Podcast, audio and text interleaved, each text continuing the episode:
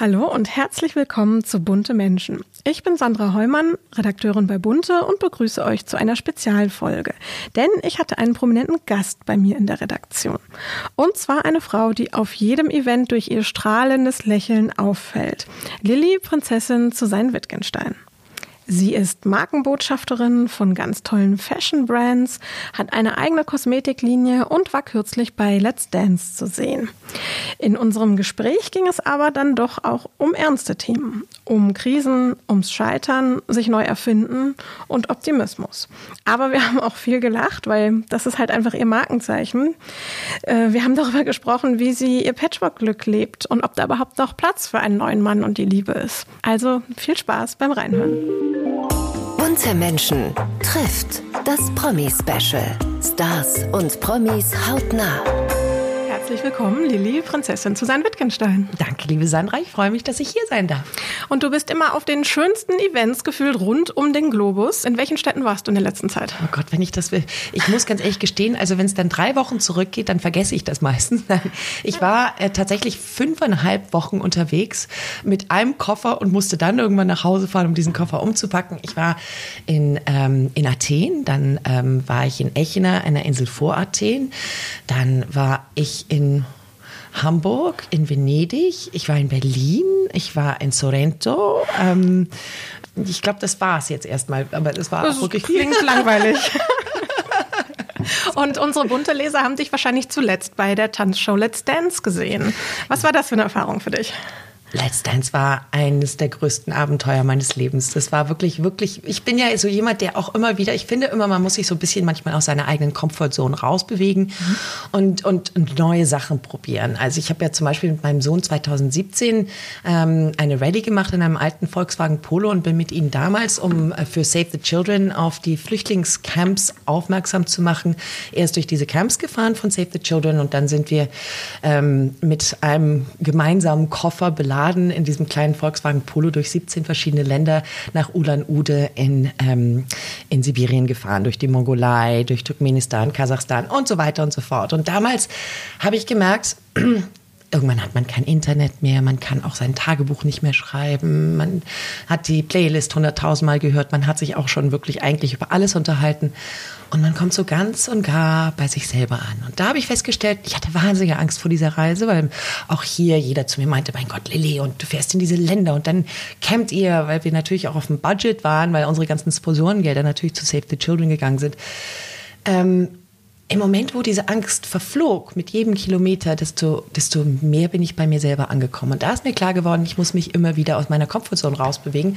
Und jetzt kam Let's Dance nach der nach der Quarantäne und die Möglichkeit, das zu machen. Und ähm, nachdem ich letztes Jahr ja, so viele Sachen angefangen habe. Ich habe meine eigene Skincare-Line gegründet und gelauncht. Ich habe ein Immobilienbusiness äh, gegründet und dann kam eben diese Anfrage von Let's Dance und ich habe mir gesagt, Mensch, ich brauche genau das. Ich bin so, ich bin so in so gerade diese zwei Jahre Quarantäne bin ich so in so einen Trott reingekommen und und ich muss jetzt was machen, was mich aus dieser Komfortzone wieder rausbewegt, wo ich etwas Neues sehe, etwas, womit ich eigentlich gar nichts zu tun habe. Das heißt, ich war auch so eigentlich die einzige Teilnehmerin, die so gar keine Bühnenerfahrung hat. Oder ich muss gestehen, als ich dann das erste Mal auf dieser Bühne stand, dachte ich mir, oh Gott, Lilly, was hast du dir da eingebrockt? Wovor hattest du denn am meisten Angst? Es war so irrational, weil ich, ich, ich, hab, ich leide ja dann manchmal auch unter einem gewissen Größenwahn, weil ich nicht so ganz genau weiß, was auf mich zukommt. Und auf einmal stand ich mit Gott sei Dank dem entzückenden Angie Zibis, ähm, mein, mein großartiger Tänzer, der mich wirklich durch diese Erfahrung auch mit durch ähm, hat und, und wirklich mich sehr gut erkannt hat und, ähm, und mir sehr viel beigebracht hat ähm, und auch sehr, sehr liebevoll mit mir umgegangen ist, also mit meinen Quirks und meinen Verrücktheiten und so weiter, ähm, an dem ich mich so gewiss habe orientieren können.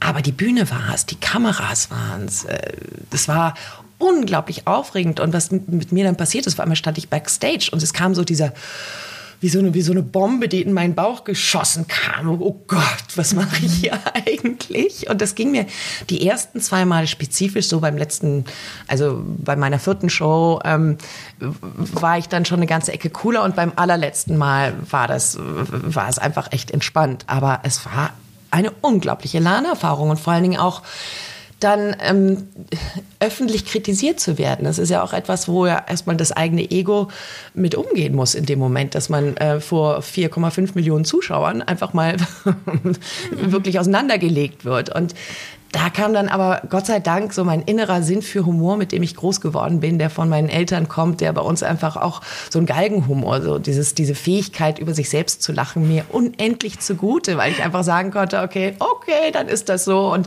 aber ich werde das hier so genießen, wie es ist, egal was passiert und das habe ich dann auch getan. Also es ist wirklich eine ganz, ganz tolle Erfahrung gewesen. Und war es dann mehr Leid oder am Ende auch gut für dein Selbstbewusstsein?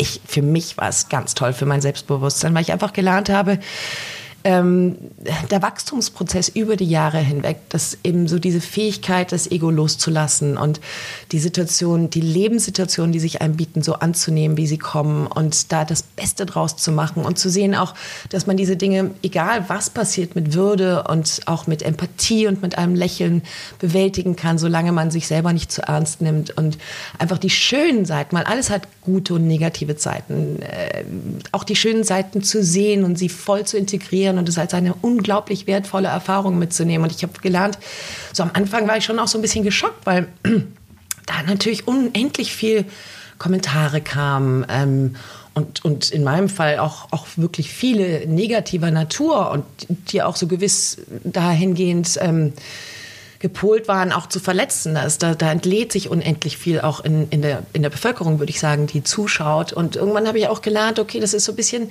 da muss sich viel entladen. Und wenn man sich einer solchen äh, Herausforderung stellt, dann muss man auch damit umgehen können. Das ist wirklich so. Ich habe dann auch solche Sachen gar nicht mehr angeschaut. Und das Schöne war, dass dann so über diese Zeit von der ersten Sendung bis zur, bis zur vierten Sendung, in der ich ja dann wieder rausgeflogen bin, so, so, so, eine, so auch ein Sympathiefaktor sich entwickelt hat auf einmal ganz viele positive Nachrichten kamen und sehr, sehr liebevolle Messages dann auch mir geschickt wurden. Und auch heute werde ich noch angesprochen und Mensch, wir, Sie haben das so toll gemacht und wir haben so mitgelitten. Und, und das ist so schön. Also für mich war es unendlich wichtig. Ich, ich würde sagen, was ich da mitgenommen habe, ist die Fähigkeit, also der Stolz darauf, wie sehr ich gewachsen bin in den letzten Jahren.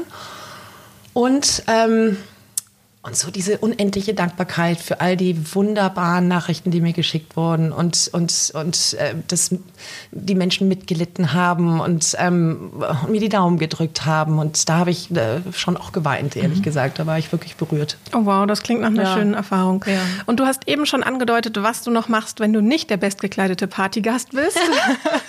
Erzähl kurz, eine Skincare-Linie und Immobilien, wie geht das alles zusammen? Ja, danke, Sandra. Der bestgekleidete Partygast, da würde ich das, äh, würde ich hinterfragen. Das ist natürlich nicht immer so. Das ist meine subjektive ja, Wahrnehmung. Aber danke dir, ja. ähm, ja, ich habe, ähm, ich ähm, arbeite unter anderem mit, mit verschiedenen Marken zusammen, auch im repräsentativen Bereich. Ich äh, habe eine, eine während äh, der Quarantäne eine Immobilienagentur ähm, gegründet, die Marken, internationale Marken zu Immobilienentwicklern bringt weltweit mit Projekten in Phuket und Bangkok und mein Businesspartner sitzt in ähm, Phuket zwischen Phuket und Miami ähm, und habe sehr, sehr spannend mein drittes Baby auf die Welt gebracht. Das ist meine Hautpflegelinie was ein sehr, sehr langer Prozess war, wofür ich mich sehr gefürchtet habe. Ich habe mich immer gefürchtet, ein eigenes Unternehmen zu gründen vor den Risiken, vor auch der Verantwortung und all dem. Deswegen habe ich großes Glück gehabt, dass ich ganz, ganz tolle Businesspartner getroffen habe und wirklich da sehr viel Glück habe, die mich auch sehr geleitet haben. Mhm und ähm, unser Qualitätsanspruch einfach insofern geleistet werden kann, dass wir einfach ein Megateam haben. Sonst hätte ich es wahrscheinlich auch nicht gemacht. Okay. Da bin ich schon sehr deutsch. das äh, klingt äh, spannend, ja, so ein, so ein Baby auf die Welt bringen. Wenn wir über Babys reden, ich würde gerne ein bisschen von vorne in deiner Geschichte anfangen. Ähm, du bist adelig geboren, du bist eine Prinzessin. Hat dir das Türen geöffnet oder hat das auch für Vorurteile gesorgt? Wie alles im Leben hat es sein Yin und sein Yang. Es öffnet die Türen in vielerlei Hinsicht weltweit, würde ich sagen, leichter. Aber man muss auch sehr viel mehr dafür leisten, weil natürlich die Vorteile dahingehend, dass man ähm, dass man es eigentlich von Anfang an leichter hatte als andere, einem auch viele Steine in den Weg legen. Deswegen ist es so gewesen, wir sind sehr, sehr bodenständig groß geworden.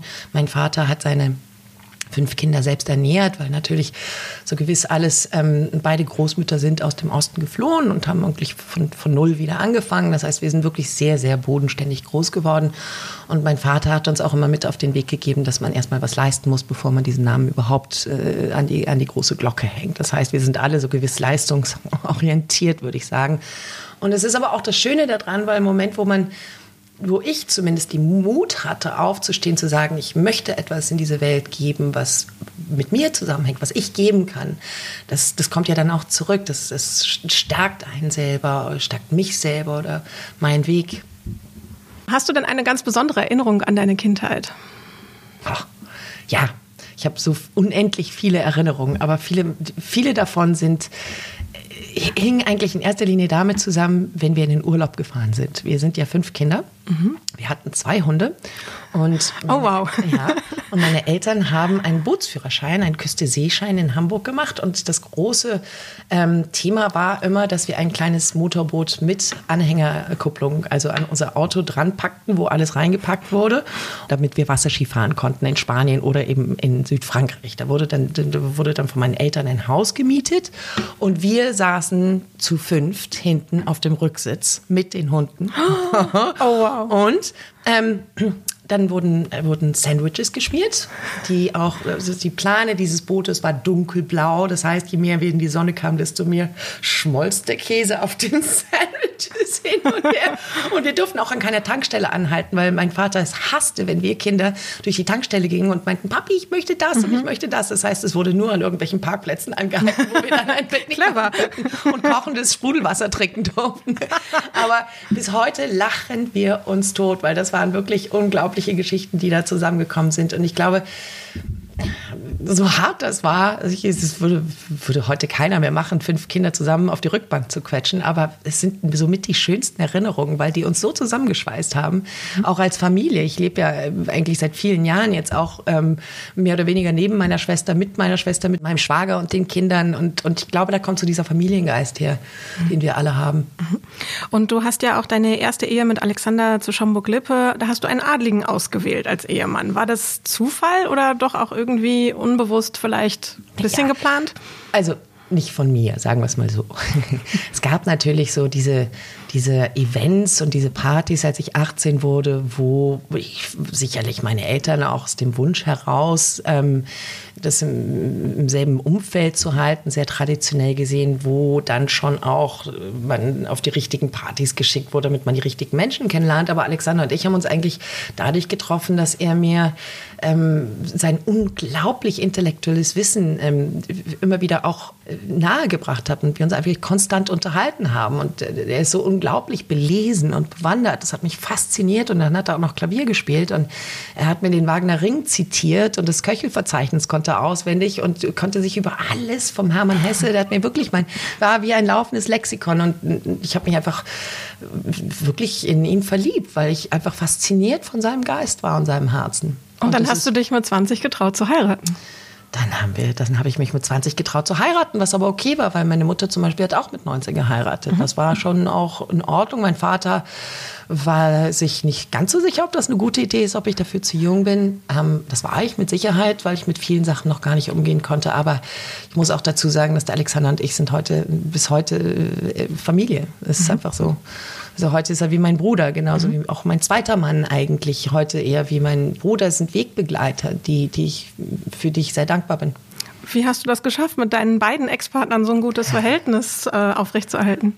Ja, das war nicht immer einfach. Ähm, es war völlig klar, dass wir an bestimmten Punkten, ähm, also, das, also beim Alexander war es eigentlich eher so, dass ich instinktiv einfach einen Wachstumsweg brauchte, den, den, wo er versucht hat, mich zu unterstützen, das aber nicht ging. Das heißt, ich musste diesen Weg alleine gehen. Und trotz alledem war er eigentlich immer da und da gab es große Konflikte auch, aber ähm, die haben wir dann aufgrund der gemeinsamen Liebe für unseren Sohn überwinden können. Das bedeutet, dass er die unglaubliche Fähigkeit auch an den Tag gebracht hat, ähm, sein eigenes Ego zu überwinden, um das Beste für seinen Sohn zu kreieren, nach dem Besten seiner Möglichkeiten und ich auch. Und ähm, ich würde mal sagen, beim Lambrus, nachdem ich da ja schon ein bisschen Training hatte, ähm, war das ähnlich. Es war, er ist nun mal ein ganz anderer Mann, weil er ähm, natürlich griechischer Herkunft ist und auch noch mal ganz andere Sachen mitbringt und sehr viel ähm, sehr viel mehr Sturkopf ist, würde ich sagen. Das heißt, man muss, da braucht er mehr Geduld, aber wenn man älter wird, hat man mehr Geduld. Und nun haben wir diese entzückende Tochter und er war auch ein wirklich, oder ist nach wie vor ein sensationeller Vater auch für meinen Sohn. Und ja, dann ähm, war es aber auch, waren es die Kinder, die eingefordert hat, Also mein Sohn, als ich mich das zweite Mal trennte, meinte, Mami, du, das verstehe ich. Ich sehe euch nur streiten. Das ist auch nicht gut für meine Schwester. Aber ich verlange von dir, dass du ähm, das hinkriegst, dass du dieselbe Beziehung zum Lambros hast wie zu meinem Vater. Und ich habe ihm das versprochen. Toll. Wenn man seinem Kind etwas verspricht, dann kann es zwar eine Weile dauern, aber mhm. heute sind wir so, dass wir auch drei, vier Wochen zusammen verbringen können und, und überhaupt keinen Konflikt haben, sondern wirklich im Fokus auf das Wohl der Kinder, auch unserer Tochter, ähm, dementsprechend zusammen einen Familienverbund erhalten können. Und dieser Familienverbund ist dann gewachsen, weil auch meine beiden Ex-Männer äh, eine unglaubliche Dankbarkeit entwickelt haben dafür, dass sie beide auch konträr für beide Kinder da sind. Das heißt, der Alexander ist genauso für die Lana da wie der Lambros für den Teddy. Mhm. Und da ist ein unglaublicher, in diesen sehr verschiedenen Charakteren, ein unglaublicher Respekt entstanden, der es aber auch unterstützt wurde. Vor allen Dingen auch durch Makame, aber auch durch meine Schwester. Und dementsprechend sind wir jetzt eine große Familie. Und der Witz ist, dass je mehr wir das leben, desto stärker werden wir. Ja, es ist toll, das ist Patchwork wie im Bilderbuch bei euch.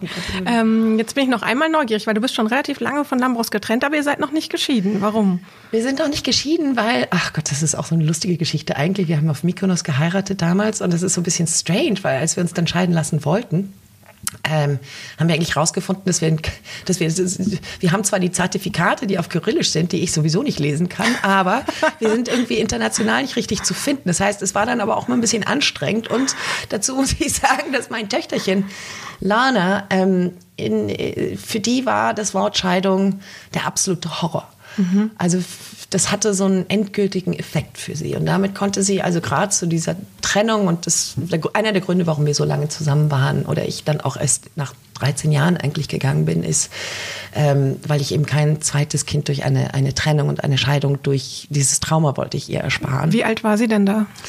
Sie war 2000, ja, sie war, sie war neun Jahre alt. Mhm.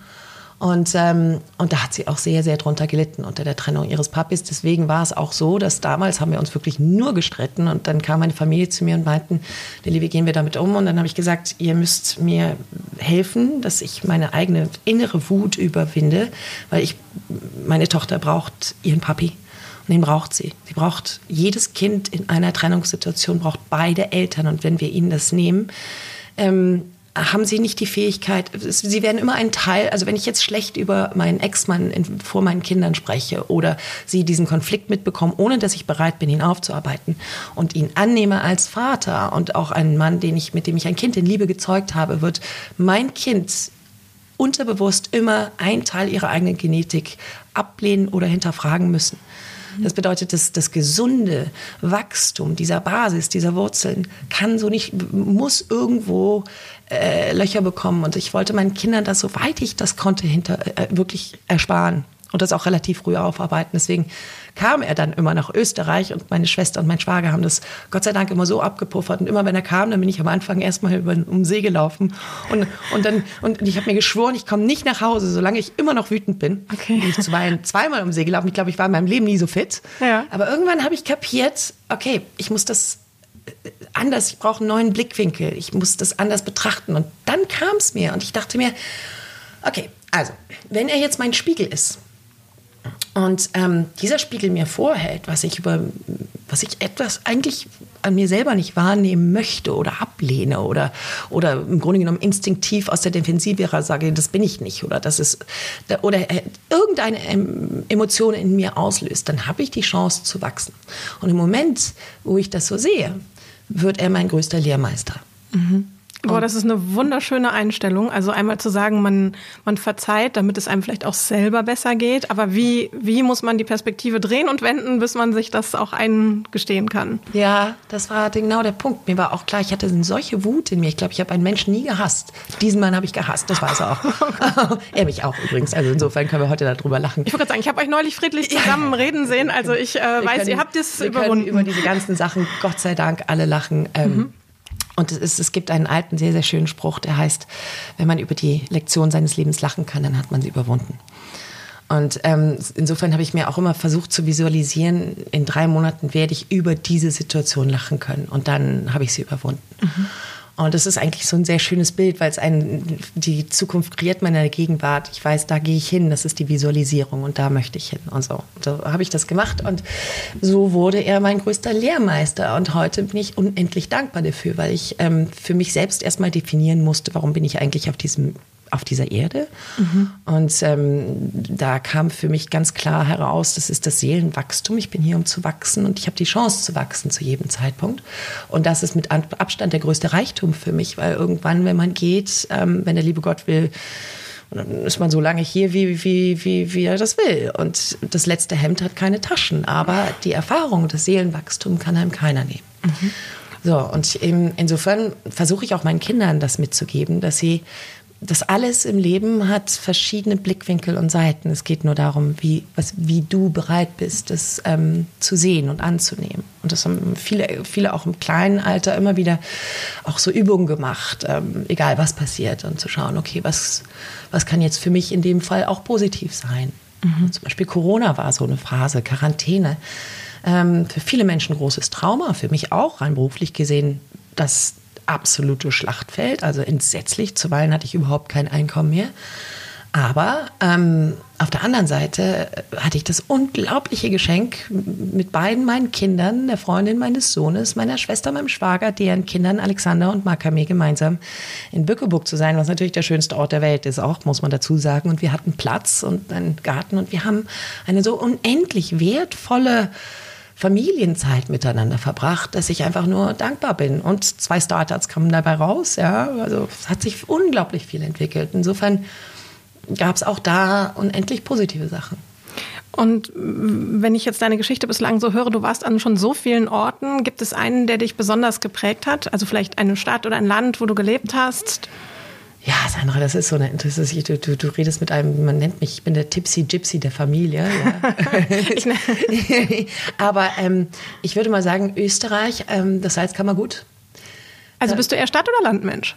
Ich bin totaler Landmensch. Mhm. Ähm, ähm, aber wenn Stadt, dann war es, also ich würde sagen, es ist eine Kombination aus dem Salzkammergut, wo ich mich vielleicht zum ersten Mal wirklich so richtig auch dem Boden oder dem, der Erde verbunden gefühlt habe. Meine Tochter hat das immer so erklärt, meinte Mami, das ist so ein bisschen, als ob man einen Baum durch die Welt getragen hat und auf einmal findet er den Boden, wo er eigentlich hingehört. Was für ein süß, schönes ja. Bild. Süß, ja. Und dann bin ich aber nach Mailand gezogen und bin so das erste Mal in meinem Leben mit 45 hatte ich meine eigene Wohnung ganz alleine. Oh wow, wie war das? Ah, sehr, sehr scary am Anfang. Ist ja auch eine wahnsinnige Chance, sich selbst kennenzulernen, weil vorher hast du wahrscheinlich immer Rücksicht genommen auf andere und auf einmal saßt du wahrscheinlich alleine da und hast überlegt, wie bin ich, was brauche ich, um glücklich zu sein. Aber darum ging es, genau das war es. Also ich, bin ja Mittelkind von fünf, das heißt, ich neige auch immer dazu, bin sehr harmoniebedürftig, bin vage, das heißt, ich neige dazu, Sachen immer auszubalancieren, bin immer happy, wenn der Rest der Welt happy ist und die Harmonie um mich herum existiert. Und als ich dort hingezogen bin, mir war auf einmal klar, dass ich niemals wieder, dass ich überhaupt gar nicht beziehungsfähig bin eigentlich, wenn ich nicht weiß, wer ich bin und was ich wirklich für mich selber brauche, weil früher oder später werde ich immer wieder ausbrechen. Und der Witz war so, als ich ganz am Anfang da hingezogen bin, diese unendliche Angst vor dem Alleinsein, weil ich das nicht wusste. Ich hatte so eine Angst. Ähm, und dann habe ich mir geschworen, okay, ich bin eigentlich in, in, der besten Straße Mailands, also so nett, klein, quirky, so charming und die Menschen auch. Und dann habe ich mir geschworen, okay, ich werde mich jetzt rausfinden. Und es fängt da an, dass ich mir selber frage, ob ich zu Hause kochen will oder ob ich essen gehen möchte. Mit mir selber, alleine. Mhm. Und dann habe ich mir geschworen, ich bleibe so lange im Bett. Die ersten drei Wochen, die Zeit nehme ich mir. Ich bleibe so lange im Bett, bis ich mir das selbst beantworten kann.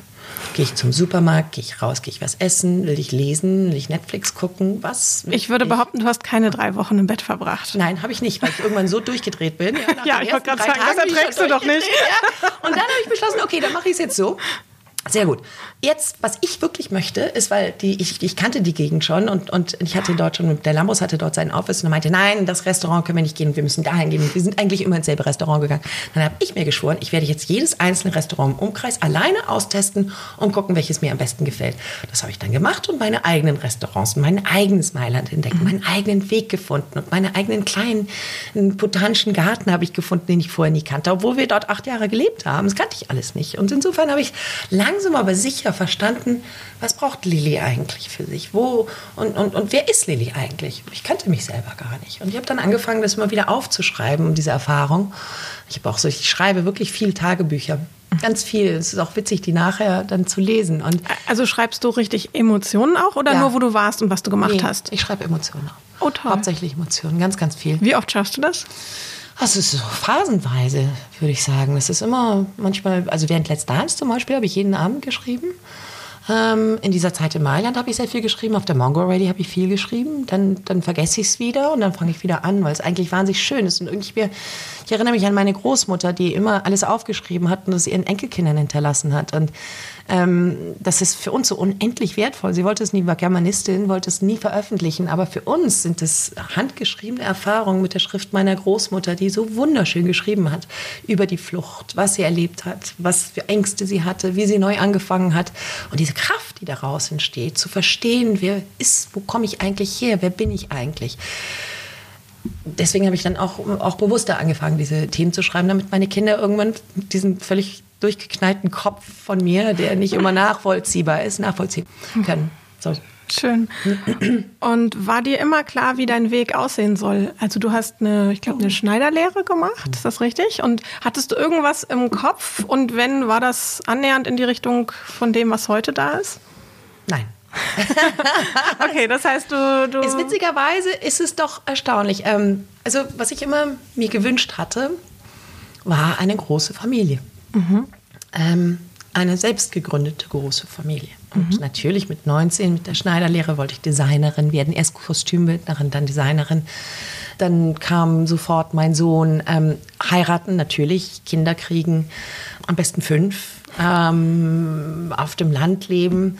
Und wenn ich mir das heute so anschaue, dann ist das sicherlich nicht so spezifisch, wie ich mir das damals vorgestellt habe, aber eine große Familie habe ich. Die ist zwar ein bisschen anders aufgestellt, als es ursprünglich gedacht war.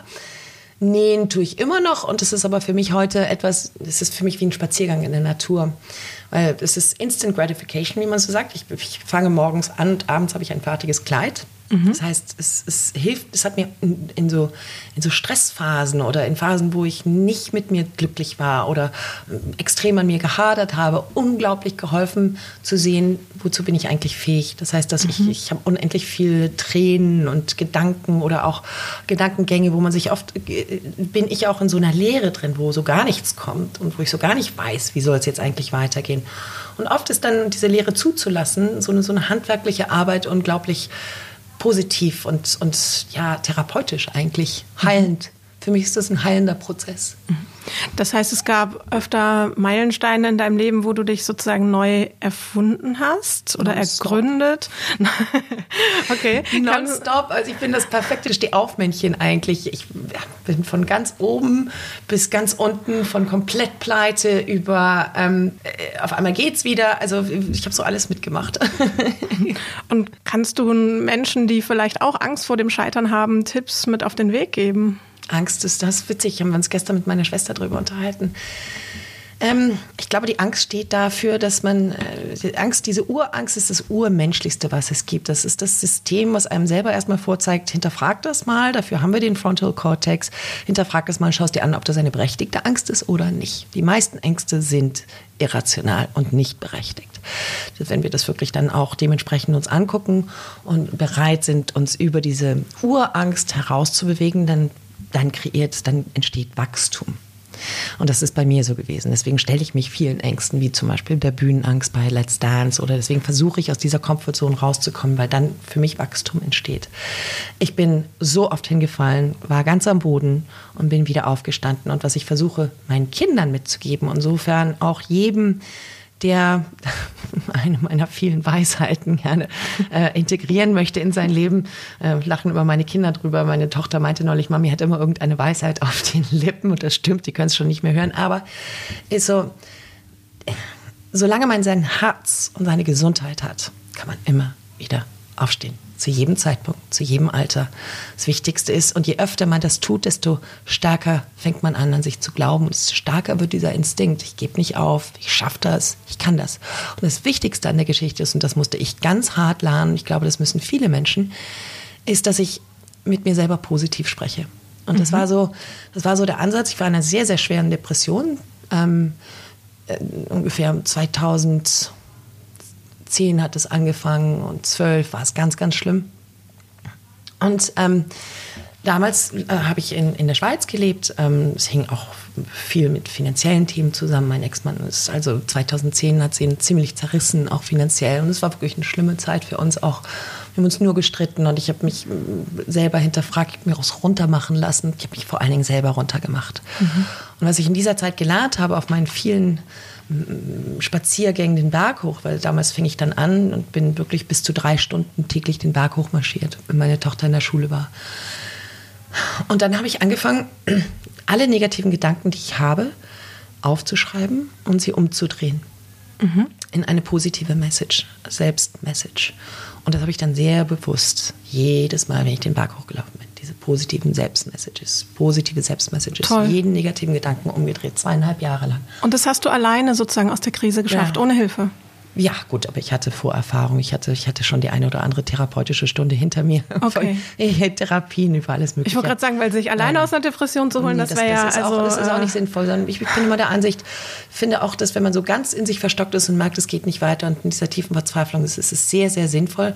Eine Therapie und eine Verhaltenstherapie zum Beispiel ist, ist ein bisschen wie zur Universität gehen. Man bekommt eigentlich die, die Werkzeuge an die Hand, sich selber anders zu hinterfragen, mit sich selber anders umzugehen, auch liebevoller mit sich selbst zu werden. Weil wenn wir eines lernen, ist immer dieses, von außen kommt immer dieses, dieses Negative. Und im Moment, wo wir diese Selbstliebe ähm, annehmen und anfangen zu praktizieren, auch bewusst, bekommt man so diese, bekommt, ich, ich nenne das immer eigentlich mein Schutzschild. Das ist wie so okay, mhm. du kannst mir jetzt sagen, was du willst, aber ich bin mit mir gut so, wie ich bin. Ich mag meinen Körper so, wie er ist heute ich mag mich selber so, wie ich bin heute.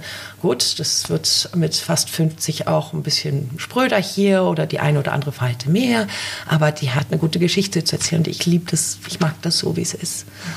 Und wie gesagt, solange ich diese Liebe um mich herum habe, meiner Familie und für mich selber und, ähm, und meinen Körper, weil er das alles mit mir jetzt durchgemacht hat, so wie er ist heute, bin ich okay mit mir. Mhm. Und dann kann ich auch immer wieder neu anfangen weil ich die Kraft in mir habe. Aber das finde ich toll. Ich finde es auch schön, dass du darüber sprichst, dass es in Ordnung ist, sich Hilfe zu holen. Ich glaube, das sind einfach viele Menschen, die da eine wahnsinnige Berührungsangst haben und für die das eine Hürde ist. Und ich finde es selber auch schade, dass das so ein großes Tabuthema ist. Also allein dafür ähm, es schon. ist besser geworden. Ja. Ich würde sagen, es ist besser geworden. Ich weiß noch, als ich meine erste Therapie gemacht habe, ich, ich war mit, mit 23, 24 hatte ich äh, Bulimie und bin ähm, ja so dieses klassische das innere Selbstbewusstsein ist einfach nicht ausgereift gewesen. Es kam sehr viel, äh, äh, sehr viel, sehr viel von außen. Das heißt, ich habe sehr nach außen gelebt und habe eben das Innere nicht, ähm, nicht hab stärken können. Und dann geht man halt in so eine Selbstzerstörung. Also ich bin in diese Selbstzerstörung gegangen und hatte dann das große Glück, dass ich eine dreimonatige Therapie gemacht habe in Bad Pyrmont und wirklich einen sensationellen ähm, Therapeuten hatte, der mir wirklich geholfen hat, neu zu denken, mich anders zu hinterfragen. Und für mich war das wie wirklich so ein Crashkurs, wie so ein Intensivkurs bei Columbia University. Und mit diesen Werkzeugen ausgestattet habe ich so diese anderen Sachen wirklich bis, bis vor zehn Jahren sehr, sehr gut verarbeiten können sehr bewusst. Und mir war auf einmal klar, in mich reinzuhören, neue Blickwinkel zu finden, was die Natur für mich auch bedeutet. Weil ohne meine Bergspaziergänge oder meine Märsche um den See in mhm. Alterssee ähm, hätte ich das nicht ähm, machen können. Dafür muss man natürlich auch die Zeit haben. Und ich muss gestehen, dieses Glück hatte ich, die Zeit zu haben. Das mhm. haben viele Menschen nicht, das darf man nicht vergessen. Was ich aber trotzdem traurig finde, warum muss man immer erst scheitern, um sich weiterzuentwickeln? Kann man sich nicht auch irgendwie so neu erfinden, ohne dass man am Boden ist? Äh, kann man nicht auch mit Optimismus sich weiterentwickeln? Ähm, Wie lernen wir laufen? Ja. Wir lernen laufen, indem wir hinfallen ja. immer wieder hinfallen. Und dann wird das Knie mal hier aufgeschlagen und dann ist da vielleicht mal ein Arm gebrochen. Aber der heilt und äh, das, denselben Fehler machen wir nicht nochmal. Mhm. Und ähm, ich nehme dich als so wahnsinnig optimistische und strahlende Person wahr. Ist das etwas, was du irgendwie auch anknipsen kannst oder bist es wirklich du? Also wie, wie viel, ich sag mal, Highlife in Dosen bist du und wie viel stiller Mensch, der die Bergruhe braucht, bist du? Ähm, ich bin vage. Das heißt, ich bin äh, komplett dual. Mhm. Ich brauche genauso viel Ruhe mit mir selber und die Zeiten für mich selber, in die ich komplett in, das, in, die Introspektive gehe, um wirklich wieder Kraft zu schöpfen in mir selber, genauso wie ich aber auch die Menschenmasse und die Mengen brauche und die Energie brauche, die mir das gibt. Also ich, ich bin jemand, der mit jedem Menschen auf der Straße spricht und einfach so energiegeladen bin, mit so viel positivem Feedback, was dann kommt, weil ich auch selber einfach so, so kommunikativ bin. Ähm, aber genauso brauche ich die Phasen, wo ich mich wieder zentriere, in mir selber wieder zu Hause ankomme. Und dann gibt es auch so, wenn ich zum Beispiel, wenn ich nach Hause komme, nehme ich mir immer einen Tag Zeit. Ich bin ja so viel unterwegs, nehme mir einen Tag Zeit, das weiß meine Familie, mhm. lass die Lilly in Ruhe. Mhm. Da schlafe ich mich aus, gehe spazieren mache nur das, was für Lilly wichtig ist, um wieder zu heilen und dann geht es wieder weiter.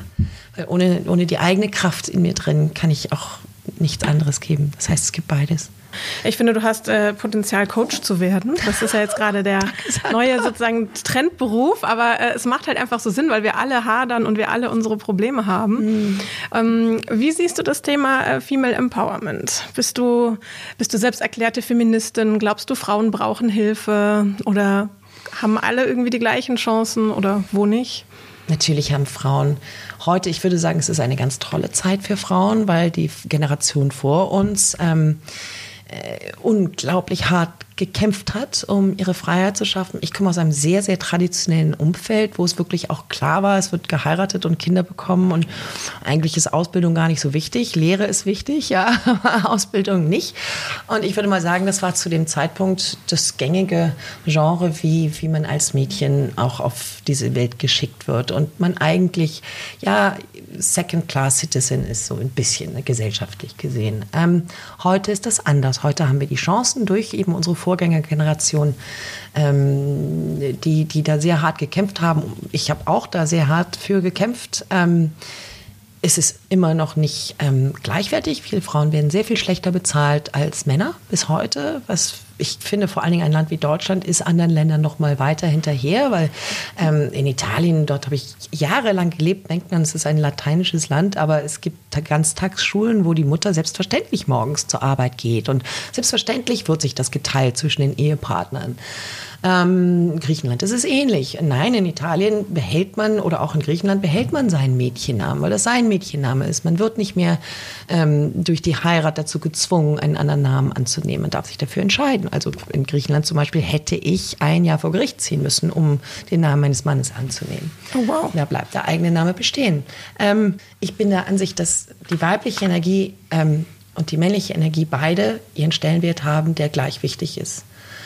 Und ähm, ich habe mich neulich mit jemandem unterhalten, warum mit einem Mann unterhalten, der meinte, warum schreiben wir nicht einen Ratgeber darüber, wie man eine harmonische Scheidung ähm, dem Wohl zur Kinder macht. Und ich hab, da meinte er zu mir, du, es ist ja heute, eigentlich musst du das als Frau nur machen, weil es geht immer nur noch um Frauen, jeder will nur noch was mit Frauen wissen. Aber ich finde, ähm, gerade bei einer Ehe, wenn man heterosexuell ist wie ich und, und zwei Ehemänner hat, ist der Mann genauso wichtig wie ich. Also es ist eigentlich fast unauthentisch oder äh, äh, weniger kredibel zu sagen, ich schreibe das jetzt nur als Frau, weil es ist ja nur mein weiblicher Blickwinkel mhm. und nicht der des Mannes, der ist genauso wichtig. Ich glaube, dass wir da sehr ähm, jetzt in so eine Extreme gehen, die wichtig ist dass ich das aber nochmal wieder einpendeln darf. Und wir Frauen sind heute nicht mehr wie in den 80er Jahren diese Powerfrauen, die fast maskulin sind, sondern wir dürfen heute schon auch unsere weibliche Energie annehmen, was ich ganz, ganz wichtig finde.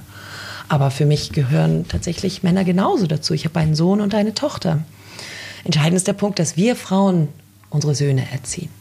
Das heißt, wenn wir mit diesen Urstrukturen ankommen, ist es wichtig, dass wir für uns das hinterfragen und diesen Söhnen beibringen, wie man Frauen respektiert. Mein Sohn hat mir eines der größten Komplimente gegeben. Er meinte, seine Businesspartnerin hat ihn ausgesucht, weil sie gesagt hat, du bist der erste Mann, den ich kenne, der Frauen respektiert. Oh wow. Und das ist, das ist aber ein tolles Kompliment ein als ganz, Mutter. ganz großes Kompliment als Mutter, weil ich festgestellt habe, okay, ach, dann haben wir doch wenigstens geschafft, eine kleine Struktur auf dem Weg ein wenig anzugleichen. Und jetzt hast du es bei deinem Sohn schon scheinbar sehr gut geschafft. Ähm, deine Tochter ist so fast aus dem Gröbsten raus. Die ist jetzt wie alt? 18 wird sie am 2. Okay. August. Was kannst du der noch, Anne, mit auf den Weg geben? Oder wo braucht die gerade Unterstützung? Dass sie gut so ist, wie sie ist. Mhm. Sie ist 1,85 Meter groß, was ähm, es war ein sehr schnelles Wachstum. Das heißt, sie mit zwölf Jahren war sie mit vier kleinen Jungs in der Klasse und die waren alle gingen ihr bis zum Bauchnabel. Mhm. Ähm, das hat mich sehr belastet als Kind, wenn man immer nur die allergrößte ist. Sie ist entzückend und wunderschön und ähm, ist aber also hat unglaubliche Form, ist aber kräftig und ich komme so aus so einer Familie, wo je, je, man kann nie zu dünn sein, ja und deswegen bin ich natürlich auch in die Essstörung reingegangen als selbst ähm, als Selbstzerstörungstrieb. Das ist so das, was ich hier versuche mitzugeben, dass, es, dass der weibliche Körper eigentlich äh, was Heiliges hat, weil man Kinder auf die Welt bringen kann, dass all das so unendlich wertvoll ist, dass man diesen Körper geschenkt bekommen hat und ihn dementsprechend, also ich habe das definitiv nicht gemacht, ja, mhm. und dass sie wunderbar so ist, wie sie ist, genau so. Und ich glaube, dass da hadert, also ich habe zu dem Alter sehr damit gehadert und ich sehe das bei ihr, sie ist eine ganze Ecke selbstbewusster, als ich jemals war und auch unglaublich weise für ihr Alter, aber ich glaube, das ist auch normal in dieser Generation. Ich sehe das bei vielen, aber sie ist schon, schon sehr, sehr weise. Und wie haben deine Kinder dich verändert? Was haben die mit dir gemacht? Ähm, ich bin ja, ich habe das große Glück, dass ich sehr früh Mutter geworden bin. Also ich mich sehr intensiv damit auseinandergesetzt, weil Donatus war nun wirklich nicht geplant. Also drei Tage nach der Hochzeit habe ich rausgefunden mit Alexander, dass ich, dass ich schwanger mit Donatus bin.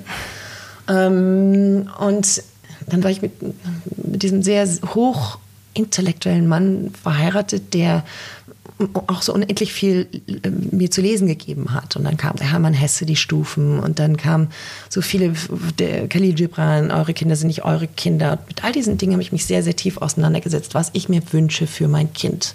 Und mir war klar, dass das Leben, so wie ich es kannte, komplett sich verändert hat. Aber beide meine Kinder haben mir eigentlich insofern meinen Weg geebnet oder, oder mir den, den Ansporn gegeben, die Motivation gegeben, mich zu hinterfragen. Und was ich mir immer gewünscht habe, sind glücksfähige Menschen in diese Welt hinauszuschicken. Und das ist meine Verantwortung. Dementsprechend habe ich damals angefangen, mich selber aufzuarbeiten und meine Familienstrukturen aufzuarbeiten, meine eigenen Traumata, die jeder, ob das nun gewollt ist von den Eltern oder nicht, die jeder irgendwie mit sich trägt, angefangen wirklich sehr bewusst aufzuarbeiten, weil ich eben nicht wollte, dass sie genau diese Last mittragen müssen. Na gut, dann hat sich der Weg, äh, die haben schon viel mitmachen müssen mit mir aus anderen Gründen, aber dafür haben wir andere Sachen wieder ganz gut hingekriegt. Ja. So, that's what it is. Meine Kinder haben mich äh, definitiv geprägt. Und gibt es heute Momente, wo du von ihnen lernst? Jeden Tag. Von beiden Kindern lerne ich jeden Tag. Und ich lerne auch von der jüngeren Generation konstant. Das ist ja wirklich nicht, das geht, da geht es nicht nur darum, ein Apple iPhone einzurichten, ja, sondern mhm. wirklich auch von dieser, und diese, diese neue Generation musste sich jetzt schon mit Sachen auseinandersetzen, die sie so hat wachsen lassen. Wer weiß, wofür es gut ist. Ich sage immer, wer weiß, wofür diese Wachstumsphasen gut sind, wofür sie sie brauchen werden. Aber ähm, das, das Schöne am, am, Zyklus des Lebens ist so dieses, dieses Lernen und Wiedergeben können. Das heißt, ähm, das ist immer ein Fluss, ein Energiefluss. Das, diese Kinder, meine Kinder bringen mir was bei und ich bringe ihnen was bei. Das heißt, es ist immer ein Fluss. Mein Vater sagt immer, man wird alt wie eine Kuh und lernt immer noch dazu. ist wirklich so. Süß, ihr seid alle richtig gut für Weisheiten und ja. Sprüche und äh, deine Tochter scheinbar für philosophische Beiträge. Also großartig. Ich möchte auch alle anderen aus deiner Familie bitte hier zum Podcast haben. Ja, die sind auch alle toll. und wir haben eben so ein bisschen über Selbstfindung und Stärke gesprochen. Macht es für dich einen Unterschied, ob du Single bist oder in einer Beziehung? Bist du in einer Ausgangsposition stärker? Hm. Auch hier geht es wieder, es ist auch ein wenn diese Beziehung tatsächlich gleichwertig ist und glücklich ist, natürlich ist man dann stärker. Dann bin auch ich stärker. Nur ist auch das kommt immer dann, wenn es kommen soll. Meine Beziehung zu meinen Ex-Männern macht mich unendlich stark heute, ähm, weil dieser Familienverbund da ist. Ich brauche keine Beziehung mehr heute, um glücklich zu sein. Ich schaue auch, ich, da, auch da habe ich wirklich gesehen, was für einen Wachstumsweg ich äh, hinter mir habe. So, ich war früher doch in beiden Ehen sehr in der Opferrolle. Mhm. Und ähm, was in dieser Aufarbeitung in der Depression herauskam, ist, dass ich erstmal aus dieser Opferrolle heraustreten muss und Selbstverantwortung tragen darf für mich und dadurch alles anders entsteht. Das heißt, wenn heute ein Mann in mein Leben kommt und mir einen Spiegel vorhält und ich sehr tief für ihn empfinde, dann ist es aber trotz alledem meine Verantwortung mir gegenüber, dass ich glücklich bin. Es ist nicht seine Verantwortung. Er macht mich vielleicht glücklich und ich darf das integrieren, aber es ist nicht seine Verantwortung, mich glücklich zu machen. Ja, und du kannst auch aktiv deine Rolle in der Beziehung definieren. Du musst nicht schauen, Richtig. wo derjenige dich hinschiebt, sondern genau. du weißt jetzt wahrscheinlich, wo du stehst, wie ja. du sein möchtest, was du brauchst, um genau. glücklich zu sein. Genau. Und Genau, und das ist, glaube ich, ist so also eine so der ersten Dinge, die ich oft bei Paaren sehe, dass da oft der Finger gezeigt wird, weil noch nicht so ganz angenommen wurde, dass eigentlich der Mensch, für den man so tief empfindet, sein Spiegelbild ist. Und im Moment, wo du immer sagst, du bist, du bist dafür verantwortlich, du, ich, ich, ich verdiene das von dir, ist man immer in dieser Erwartungshaltung. Und das mhm. kann auf Dauer ja gar nicht funktionieren. weil man ja nicht auf Dauer, das muss ja immer, es ist wie eine Sucht, das ist immer so ein Steigerungsprozess, der stattfinden muss, der kann nicht stattfinden. Und ähm, das, deswegen bin ich heute sehr, sehr entspannt, was das betrifft. Also wirklich sehr entspannt. Ich muss dazu sagen, ich habe natürlich zwei Ex-Männer, die sehr präsent sind in meinem Leben. Das heißt, ich bin eigentlich busy, so wie es ist, aber es ist schon schön. Ach, aber ein Leben mit drei Männern klingt doch ja, auch großartig. Völlig in Ordnung. Da muss dann, muss dann, muss dann nur der, der dritte Mann auch mitspielen in Weißwasser. Ja, also der wird schon, der wird schon auch genau betrachtet von meiner Familie. Ist das eine Hürde, wenn man so viele Männer im Gepäck hat? Ja. Wirklich? Ja, ja, da kommt schon immer wieder witzigerweise also auch selbst an diesem Punkt kommt schon, also zwei, zwei Beziehungen sind schon auch daran gescheitert, weil dann schon immer wieder auch so dieser Eifersuchtscharakter rauskam vor den Ex-Männern. Was natürlich für mich mittlerweile eine klare Ansage ist, entweder du akzeptierst das so oder nicht. Mhm. Boom. Und damit hat sich das, weil das ist unser Familienverbund, der kommt vor allem für mich. Mhm. Aber da auch noch einen dritten Ehemann plus Ehefrau und Kinder zu integrieren, das ist jetzt auch nicht so ein Thema. das äh, schaffst du auch noch locker. Das bringt mich schon fast zum Abschluss. Ähm, was hast du aktuell für Ziele, Wünsche, Pläne? Sind das eher Business-Dinge oder sind das Dinge, wo du persönlich an dir arbeitest? Na, ja, das ist so ein bisschen wie mit der Weisheit. Wenn man glaubt, man hat ein Buch gelesen und geht in eine Bibliothek, stellt man fest, dass man gar nichts weiß. Ähm, jedes Mal, wenn ich eine Tür aufmache, gibt es so viele neue, spannende Sachen, die ich noch entdecken möchte, sehen möchte, Länder, die ich bereisen möchte, Business-Sachen, die ich machen möchte. Manchmal geht das nicht alles, aber es gibt unendlich vieles, was ich noch machen möchte. Natürlich geht es mir jetzt erstmal darum, mein drittes Baby gut zu etablieren, meine Hautpflegelinie, LSW Cosmetics. Ähm, ganz tolle, also da, das ist für mich wirklich so was ganz Besonderes Besonderes, dass ich das auch machen darf mit einem super Team, wo wir auch wirklich viel Spaß haben. Dann natürlich mein Violet Real Estate. Ich wünsche mir immer wieder auch regelmäßig Zeiten mit, mit meinen Kindern zu verbringen, dass man nicht nur unterwegs ist, also mit allen zusammen. Das ist mir ganz wichtig. Natürlich, ich bin glücklich so, wie es ist und auch sehr busy, aber natürlich würde ich mir irgendwann vielleicht auch einen einen gleichwertigen Partner wünschen, der mit mir durchs Leben geht. Das wäre schon schön. Muss aber nicht sein. Also wie gesagt, ich bin trotzdem glücklich, aber nein, sage ich dazu nicht.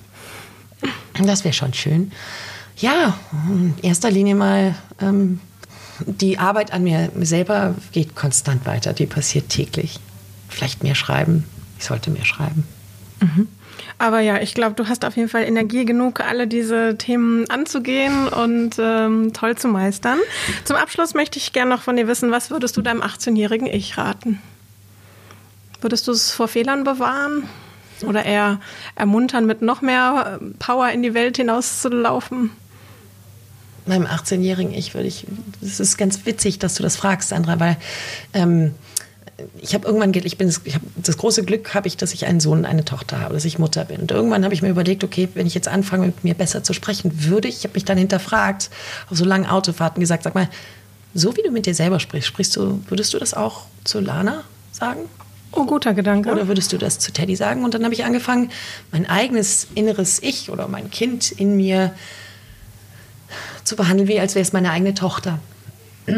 Und dementsprechend ist auch mein 18-jähriges Ich ähnlich wie meine Tochter. Ähm, und ich sage meinem 18-jährigen Ich immer wieder, glaub an dich. Lieb mhm. dich selber, glaub an dich. Sei lieb zu dir.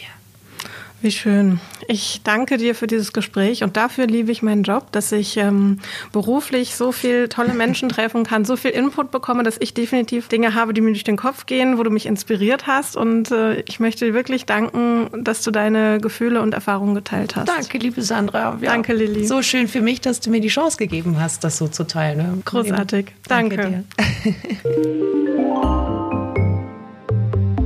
Das war eine neue Folge Bunte Menschen, das Promi-Spezial. Ich hoffe, sie hat euch gefallen. Wenn ihr Fragen oder Anregungen habt, schreibt mir gerne an die E-Mail buntemenschen.boda.com oder folgt uns auf Instagram unter bunte-magazin. Ihr dürft auf jeden Fall sehr gespannt sein, wer nächsten Monat unser neuer prominenter Gast ist. Bis dahin bleibt neugierig und gesund. Eure Sandra. Stars und Promis hautnah. Bunte Menschen trifft das Promi-Special. Jeden Monat eine neue Folge. Ein bunter Original Podcast.